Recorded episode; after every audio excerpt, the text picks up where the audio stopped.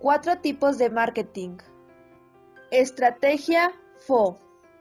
Estrategia de tipo de ofensiva que consiste en optimizar fortalezas para maximizar oportunidades. Estrategia FA.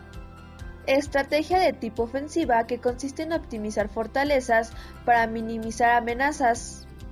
Estrategia DO.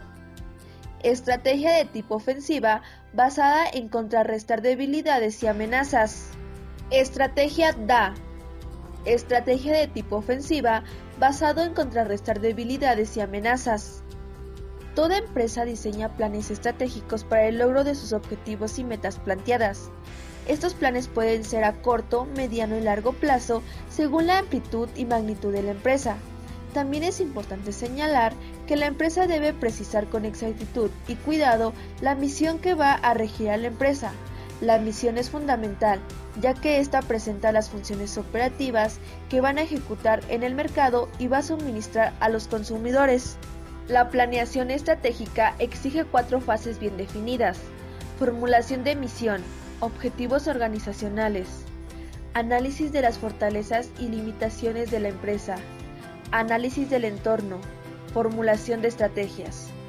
Lo cierto es que las mejores compañías en el mundo han sido fundadas sobre la premisa, la atención y el servicio al cliente son su mayor obsesión.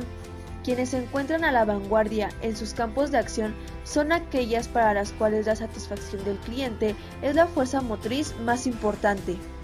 Con base a este análisis y a los objetivos de marketing de la empresa que deberán ir alineados con los de negocio, pasaremos a organizar un plan de actuación que nos permitirá alcanzar las metas de la forma óptima posible. Si nos limitamos a plantear unos pasos a seguir, pero no valoramos adecuadamente su optimización, estaremos hablando de planificación, pero no de estrategia. Una estrategia debe contar con varios caminos posibles a seguir para luego valorar cuál es el óptimo. Se trata de las pautas a seguir para poder tomar las decisiones óptimas. El propósito de un plan estratégico de marketing es proporcionar una dirección estratégica en base a la cual se puedan establecer objetivos beneficiosos y una estrategia de marketing mix. Esto es muy importante y requiere un cuidadoso examen del atractivo del mercado. Esto permite que las empresas comparen el atractivo relativo de un mercado en diferentes áreas, sirviéndose de varios criterios que midan su atractivo.